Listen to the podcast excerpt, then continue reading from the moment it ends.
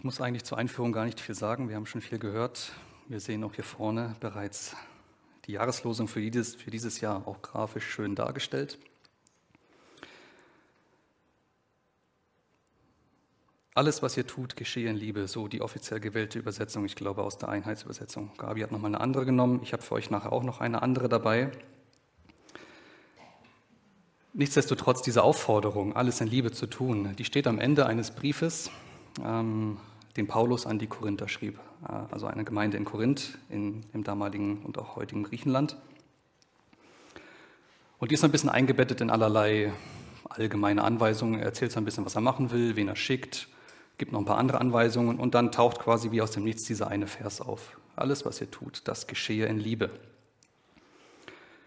Und Gabi sagt es auch schon, dieses Wort ist herausfordernd.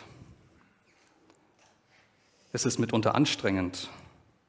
Zu oft wird es nicht erreicht, wird es nicht erreicht werden, wurde es nicht erreicht. Und manchmal ist es menschlich gesehen auch einfach unmöglich, alles in Liebe zu tun. Jetzt kann man sagen, so einer wie Paulus, selbst unverheiratet, spricht über Liebe. Ist das passend? Hat er überhaupt Ahnung davon, wenn er über Liebe spricht? Aber in seiner Autorität als Apostel, ähm, als Apostel Christi, hat er Erkenntnisse gehabt, hat er Wissen gehabt, Offenbarungen gehabt und war auch befähigt, Weisungen weiterzugeben. Auch wenn er selbst davon erfahrungstechnisch wenig sagen kann. Und insofern kann auch ich heute vor euch stehen, als oftmals liebloser Mensch, und euch diese Weisungen weitergeben. Denn es sind nicht meine Worte, die ich zu euch spreche, es sind Gottes Worte. Und nicht mein Wort hat Kraft, sondern das Wort Gottes hat Kraft. Ich bin austauschbar hier, das Wort Gottes ist es nicht. Und daher ruft uns auch Paulus im ersten Thessalonicher Brief auf, dass wir, wenn wir studieren, dass wir alles prüfen und das Gute behalten. Und ich möchte euch auffordern, das auch zu tun. Nicht einfach nur auf das hören, was passiert, sondern selbst auch in die Schrift zu gehen und zu überprüfen. An, am Gottes Wort festzumachen, ob das, was erzählt wird, ob das stimmt. Und deswegen kann ich auch hier heute stehen als liebloser Mensch, oftmals liebloser Mensch, weil es eben nicht meine Liebe ist, die euch ein Vorbild sein soll, sondern Gottes Liebe, die durchträgt. Und es ist auch nicht die Gnade, die aus meiner Liebe entstehen könnte, die wäre viel zu gering. Ich kann nicht mal mich selbst retten. Wie könnte ich euch retten? Nein, Gottes Gnade ist es, die aus seiner Liebe entspringt, die Rettung anbietet. Deswegen ist Liebe umso wichtiger, gerade in den Zeiten, in denen wir stehen und die da noch kommen. Paulus sagt es in seinem Brief an Timotheus. Da beschreibt er Menschen, die in der letzten Zeit ähm, oder wie die Menschen in der letzten Zeit sein werden. Und darunter ist auch eine Eigenschaft, die heißt, es werden lieblose Menschen auftreten. Ihr könnt gerne im 2. Timotheus ähm, Kapitel 3 nachlesen, was da noch so für Eigenschaften genannt werden und ob ihr diese Eigenschaften in der heutigen Zeit vermehrt wiederfindet. Und dann entscheidet selbst, ob wir in solchen Zeiten leben oder nicht. Jesus ähm, selbst spricht auch über die Endzeit und sagt dort ganz deutlich, als Charakteristikum für diese Zeit, die Endzeit, die, die Zeit vor dem Tag des Herrn, vor der Wiederkunft des Herrn, ist gekennzeichnet dadurch, dass die Gesetzlosigkeit überhand nimmt und die Liebe der meisten erkalten wird. Deswegen ist dieses Wort, das wir heute hier haben und das uns dieses Jahr begleiten soll, umso wichtiger. In der Welt wird die Liebe immer weiter erkalten, aber in uns Christen soll sie weiterleben. Ja, dieses Wort, alles, was ihr tut, geschehe in Liebe, das hat ja so, so ein bisschen drei Teile für mich. Ähm, und ich möchte gerne diese drei Teile mit euch ein bisschen durchgehen. Der erste Teil, den ich anschauen möchte, ist in Liebe. Was ist denn Liebe? Was ist denn damit überhaupt gemeint, wenn wir alles, was wir tun, in Liebe geschehen lassen sollen? Die Bibel kennt in der Hauptsache drei Arten von äh, Liebe. Die Griechen selbst haben, äh, weil sie ja so gute Denker waren und sind, ähm, da noch viele andere Arten von Lieben, äh, Lieben, andere Arten von Liebe, so ist besser gesagt, ähm, herausgearbeitet. Ich möchte nur die, die wesentlichen drei mit euch heute mal betrachten. Da haben wir einmal ähm, Eros. Das ist die romantische körperliche Liebe. Gibt ja auch den griechischen Gott Eros oder Amos, wie er heißt, der Gott der Liebe. Im biblischen Sinne ist aber diese Liebe begrenzt auf die körperliche Liebe zwischen Mann und Frau in einer Ehe. Alles andere darüber hinaus ist das, was die Bibel Unzucht nennt. Und in, in übersteigerter, pervertierter Form diese Unzucht, die in, in vielerlei Gestalt auch in unserer heutigen Zeit daherkommt, ist sie das markanteste Kennzeichen der gefallenen Welt und der Menschen beim, bei der Wiederkunft des Herrn. So berichtet es die Offenbarung. Da ist die Rede von der Hure Babylon und die die ganze Welt mit ihrer, mit ihrer Hurerei und mit ihrer, mit ihrer Unzucht verführt. Und die Menschen sind trunken von dieser Unzucht. Das heißt, die Fixierung auf Eros wird ein Kennzeichen der gerichtsreifen Welt sein. Auch das könnt ihr nachlesen in der Offenbarung Kapitel 17. Die zweite Art, die ich mit euch betrachten möchte, ist die freundschaftliche Liebe, Philia genannt. Ähm, kennen ja viele auch aus dem Wort zum Beispiel Philosophie, also Liebe zum Wort. Philo ist, die, ist dann die Liebe. Das ist, ja, wie könnte man sagen, ähm, wenn man gemeinsame Interessen teilt, wenn man auf freundlicher, freundschaftlicher Basis miteinander verbunden ist, wenn man die gemeinsamen Ansichten hat ähm, und auf dieser Basis miteinander ein, ein gutes Zusammensein pflegt.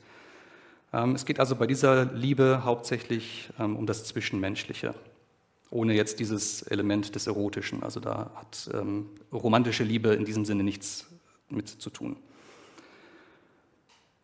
Das heißt, jeder, der quasi im, im, Taubenzuchtverein oder ich weiß nicht, was man hier so in Franken züchtet, Hasen sind es vielleicht eher, ähm, wo man sich da zusammen trifft, dann hat man das gemeinsame Interesse und geht diesem dann nach. Auch wir hier sind in dem Sinne eine Interessensgemeinschaft, werden aber noch sehen, dass uns darüber hinaus mehr verbindet. Und genau dieses mehr Verbindende ist diese dritte Form der Liebe, die Agape. Das ist die bedingungslose oder selbstlose Liebe. Das ist eine Liebe, die ja keine Erwartungen an das Gegenüber stellt.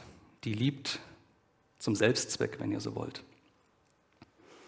Sie fordert keinen Ausgleich dafür. Sie hofft oder erwartet keine Gegenliebe und wünscht sich auch keinen eigenen Vorteil dadurch, dass Liebe gegeben wird, sondern sie gibt die Liebe, gibt sich selbst als Geschenk.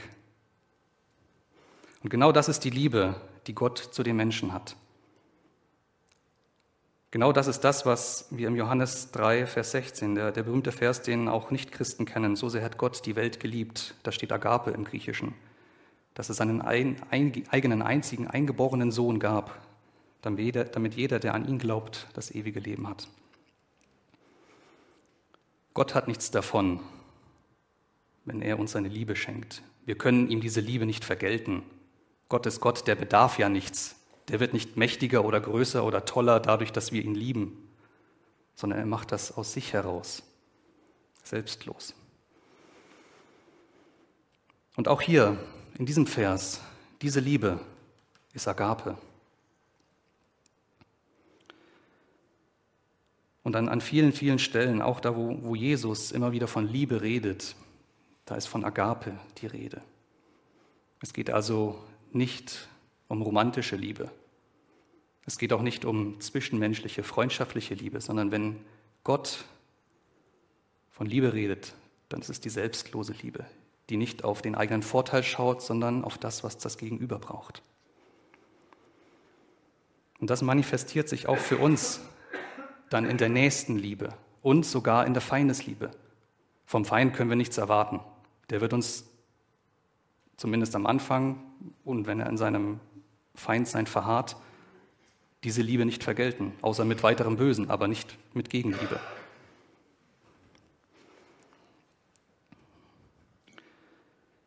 Warum aber sollen wir eigentlich lieben? Warum sollen wir uns Gott da als Vorbild nehmen?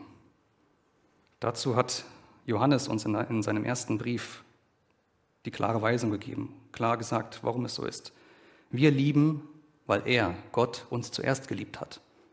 Nicht, weil wir so ein großes Liebesvermögen hätten, weil wir so fähig wären zu lieben, sondern weil Gott uns in seiner Liebe angenommen hat und wir diese Liebe jetzt weitergeben können und dürfen.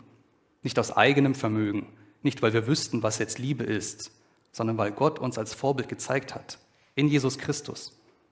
So ist Liebe. Und so stelle ich mir vor, dass ihr Liebe untereinander weitergebt. Und Jesus selbst sagt es ja auch so.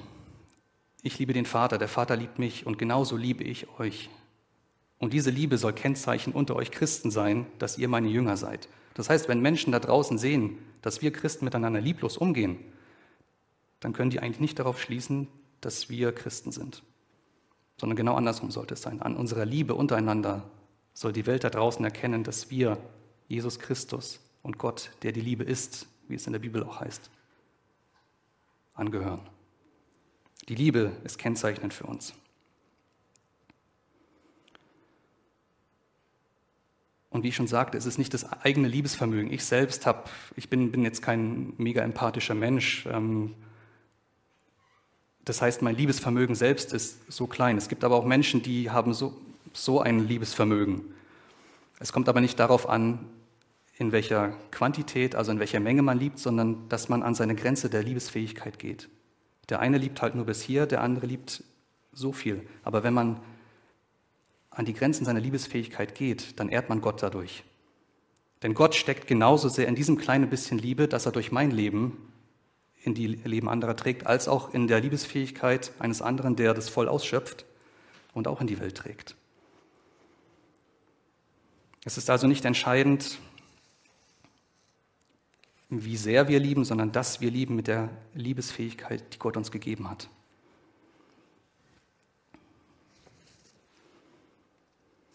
So viel also zur, zum Wesen der Liebe. Die Agape ist das Entscheidende, Gottes Liebe. Im zweiten Teil, alles, was ihr tut, geschehe in Liebe. Das, was ihr tut, das soll geschehen. Das heißt, Gefühle zu haben, Liebe zu empfinden, ist die eine Seite, ist nur die halbe Miete. Das andere ist, das muss in die Tat umgesetzt werden. Liebe ist also nicht nur ein wohliges Gefühl, sondern sie führt zu Liebesbeweisen. So tat es auch Gott, der Vater, der seinen eigenen Sohn nicht schonte und ihn ans Kreuz schickte. So tat es auch der Sohn, Jesus, der diesen Weg freiwillig ging für uns Sünder, damit wir seine Liebe erfahren können. Er nahm unsere Schuld auf sich. Und das ist für uns die Motivation, selbst zu Wohltätern zu werden. Nicht nur das Wort hören, sondern auch in die Tat umsetzen. Und angefangen oder anfangen kann man damit am besten in unserer Interessensgemeinschaft, die wir hier sind. So heißt es in Hebräer ähm, 10, Vers 24, lasst uns aufeinander acht haben, um uns zur Liebe und zu guten Werken anzureizen. Das heißt, bei den Menschen, mit denen wir eine gemeinsame Basis haben, die uns in den meisten Fällen auch ähm, sympathisch sind und wohlgesonnen, mit denen fällt es uns doch eigentlich leicht, Liebe zu üben. Das ist quasi die, das Übungsfeld, wenn man so will, um draußen in der Welt weitere Liebe zu üben, bei den Menschen, die uns eher nicht so wohlgesonnen sind. Liebe soll aber nicht nur mein aktives Handeln bestimmen, sondern mich prägen. Und da kommt jetzt die Übersetzung ähm, dieses Verses ins Spiel, den ich euch mitgebracht habe aus ähm, der ähm, Elberfelder Übersetzung. Da heißt es nämlich, alles bei euch geschehe in Liebe. Im Grundtext ist gar nicht davon die Rede, ähm, dass das, was man tut, in Liebe geschehe. Also von tun ist da erstmal keine Rede, sondern alles bei euch geschehe in Liebe. Das heißt nicht nur das, was ihr tut, sondern auch das, was ihr denkt, was in euch ist, der innere Mensch, der muss von Liebe geprägt sein.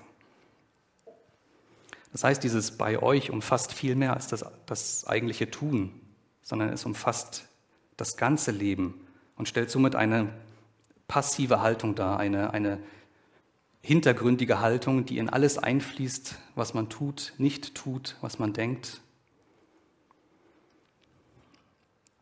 Und das ist genau das, ähm, an dem wir merken, dass Christus in uns ist, dass diese Liebe in uns zur Wirkung kommt, dass wir spüren, da ist jetzt etwas anderes als das, was wir vorher empfunden haben, wenn wir uns Jesus ganz anvertraut haben.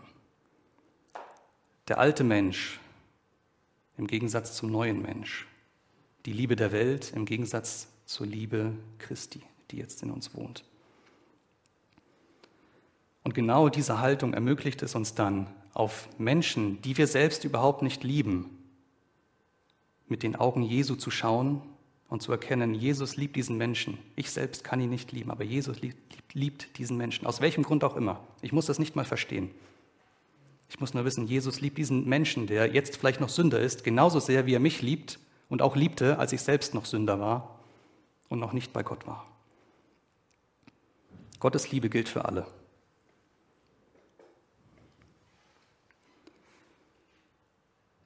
Und deswegen kann ich dann auch für Menschen beten, für die ich eigentlich keine Liebe empfinde. Weil ich dann erkannt habe, dass es nicht darum geht, dass ich ihnen freundschaftlich auf, auf der Liebe der, der Filia begegne. Ich muss mit jemandem, für den ich bete, muss ich nicht Freund sein, sondern wenn ich für jemanden bete, dann darauf hin, dass er zu Gott findet, dass dass mir persönlich auch klar wird, dass Agape, diese göttliche Liebe, auch für diesen Menschen gilt, unabhängig davon, welche Beziehung ich zu diesem Menschen habe. Wenn ich also für meine Feinde bete,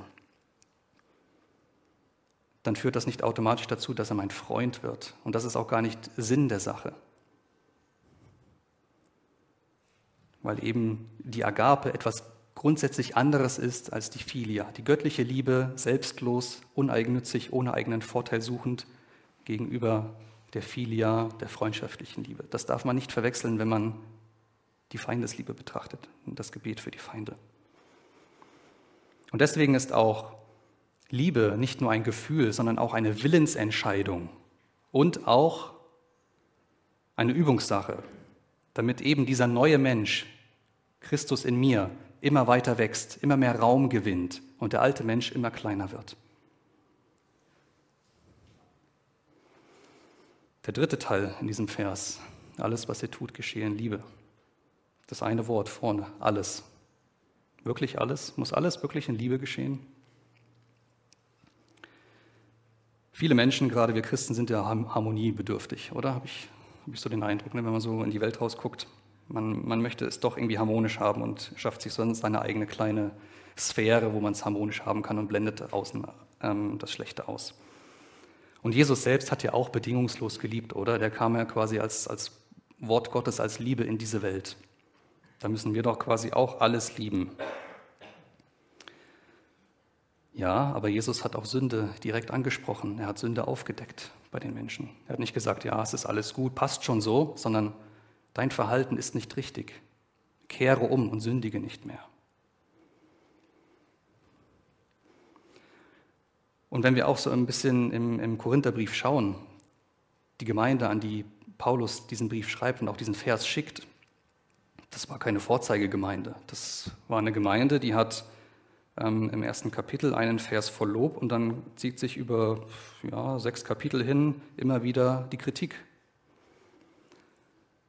das Lob, das, das die Gemeinde erfährt, ist, dass sie ein festes Bekenntnis zu Jesus Christus hat. Jesus Christus ist also ihr Herr.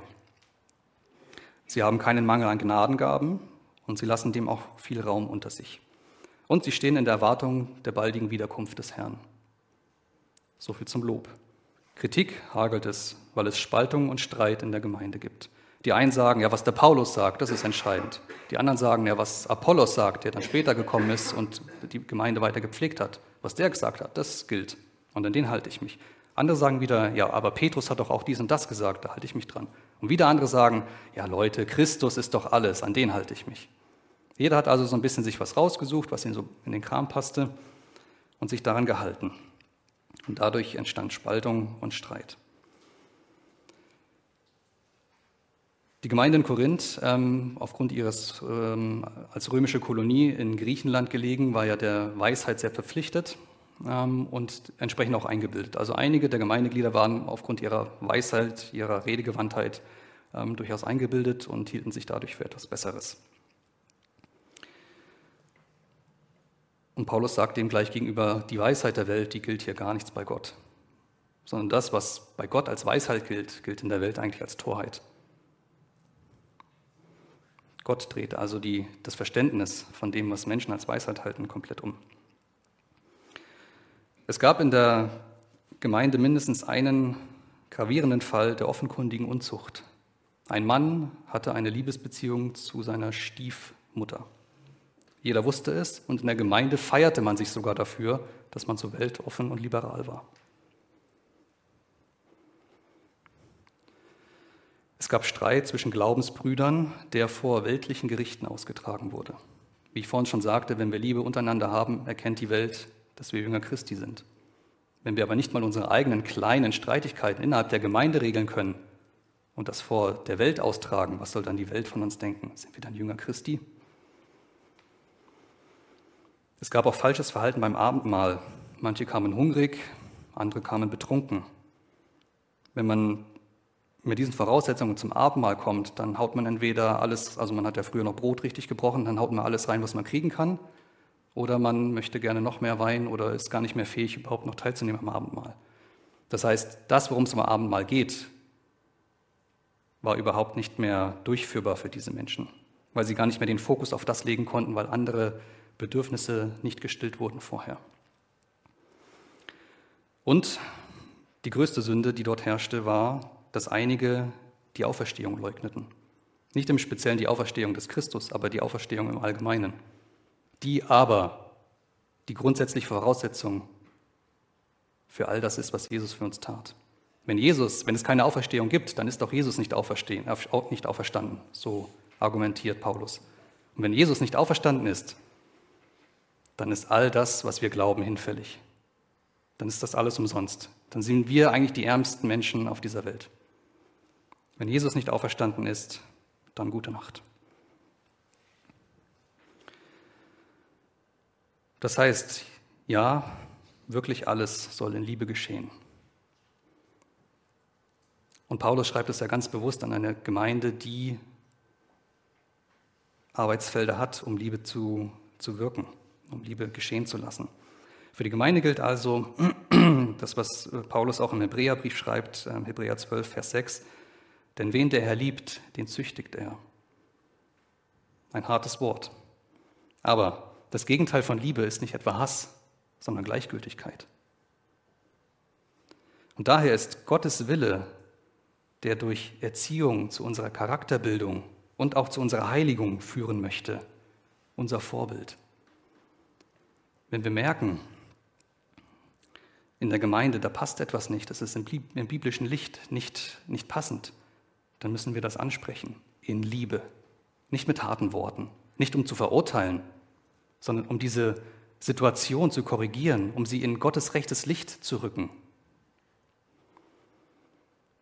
Gleiches, wenn, wenn mein Bruder gegen mich sündigt, dann spreche ich zuerst mit ihm unter vier Augen, versuche das in Liebe mit ihm zu klären.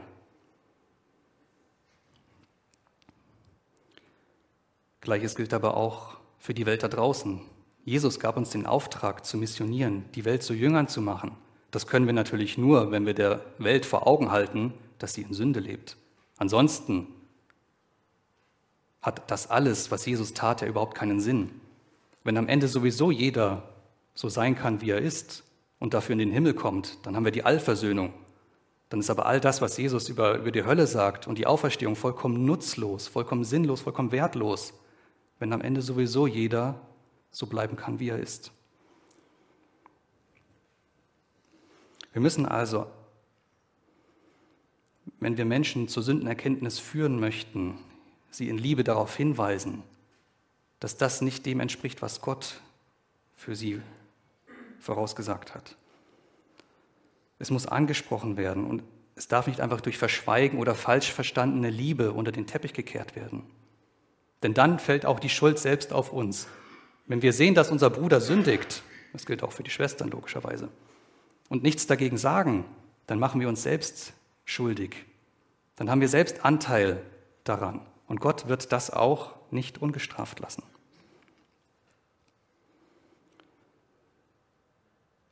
Und auch hier ist nochmal ganz klar zu sagen, es ist nicht nicht meine, nicht unsere Liebe zueinander, die die Menschen rettet. Also es geht nicht darum, in, wie groß unser Liebesvermögen ist, solange wir es in Liebe ansprechen. Das Gegenüber muss natürlich merken, dass wir das jetzt nicht machen, um ihn zu verurteilen, sondern dass wir das in, in Gottes Licht rücken möchten. Aber es muss klar sein, dass diese Liebe Gottes das Entscheidende ist. Nicht unsere Liebe, sondern die Liebe Gottes, die durch uns spricht. Und damit hört es ja dann nicht auf, sondern dieser Mensch soll ja dann auch selbst ein Nachfolger Jesu werden und dadurch selbst in der Erkenntnis und Weisheit bei Gott wachsen. Es ist ja nicht so, dass er dann nur von uns abhängig wäre, sondern er soll ja selbst ein mündiger Jünger werden.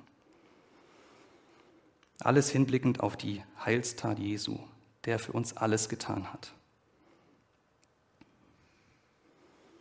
Es ist also klar festzustellen, dass ohne Liebe im Grunde alles nichts ist.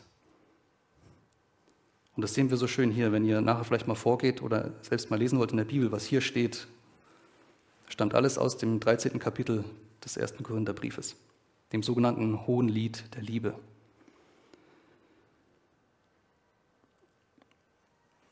Und da macht Paulus ganz deutlich, wenn wir etwas tun und es geschieht ohne Liebe, dann ist es nutzlos. Für uns persönlich. Natürlich kann, kann ein, ein Wort gesprochen zu jemandem zu einer Veränderung führen. Also die Wirkung unserer Worte ist nochmal etwas anderes als, die, als das Ansehen, das wir durch die Liebesfähigkeit vor Gott haben. Wenn wir also zwar wahr sprechen, wenn wir wahre Worte gebrauchen, aber das ohne Liebe tun, dann sind es einfach nur harte Worte. Wenn wir sie aber in, in Liebe sprechen, dann ist die Wirkung dadurch umso einschlägiger. Sie kann zu besserer Korrektur führen. Ich möchte aber auch an dieser ganzen Stelle nochmal erwähnen, dass es all das, was wir in Liebe tun sollen oder was wir auch nicht in Liebe tun sollen, ein Maßstab ist. Gottes Wille für uns. Aber unsere Errettung, Errettung ist davon nicht abhängig. Nicht das Maß unserer Liebe hängt davon ab, dass wir gerettet sind, sondern dass wir annehmen, dass Jesus Christus unser Herr und Erlöser ist. Das ist das Entscheidende, um Heilsgewissheit zu haben.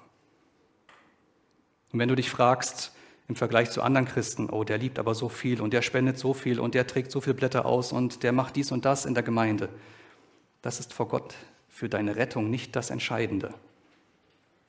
Deine persönliche, lebendige Beziehung zu deinem Herrn, Erlöser und Gott, Jesus Christus, das ist das Entscheidende. Und daraus resultiert alles andere. Daraus resultieren die Werke, die Jakobus in seinem Brief anspricht. Wenn er sagt, ihr seid gerechtfertigt aus Werken oder die Werke retten euch, dann steht vorher der Glaube, aus dem die Werke resultieren die Zeichen für eure Errettung sind. Denn wenn ihr sagt, ihr seid errettet, aber in eurem Leben ändert sich nichts, dann können zum Beispiel auch die Menschen draußen gar nicht erkennen, dass ihr jetzt Jünger Jesu seid, wenn sich das nicht in eurer Liebesfähigkeit manifestiert. Aber auch hier gilt wieder, jeder nach seinem eigenen Vermögen, nach seiner eigenen Fähigkeit. Und in diesem Sinne kann das sonst unter Schülern gefürchtete, er war stets bemüht oder sie war stets bemüht, zu einem guten Prädikat werden, zu einem guten Zeugnis, zu einem guten Satz. Denn Jesus ist unser großes Vorbild. Ihm eifern wir nach. Wir werden es nie erreichen, das ist klar, aber der Maßstab ist gesetzt. Und eben diese Liebe von Jesus, die führte zum allergrößten Liebesbeweis, den die Menschheit je bekommen kann, je bekommen konnte. Und das ist uns Vorbild zu lieben. Amen. Jesus, ich danke dir, dass du dich auf den Weg gemacht hast in diese dunkle, kalte Welt, um unsere Herzen, die oftmals so steinern sind, zu nehmen, zu verwandeln und in fleischerne Herzen umzuwenden, damit deine Liebe darin wirken kann. Ich möchte dich bitten, dass du uns immer wieder zeigst, wie wir lieben können, dass du uns immer wieder zeigst, dass du unser großes Vorbild bist in deiner Liebesfähigkeit, die du selbstlos in diese Welt getragen und den Menschen gebracht hast. Und ich bitte dich auch, dass du uns immer wieder aufzeigst, wo wir allzu oft lieblos oder mit anderen Motiven handeln, denken und uns auch da verwandelst, den alten Mensch immer kleiner werden lässt und den neuen Mensch, Christus in uns, immer größer werden lässt. Amen.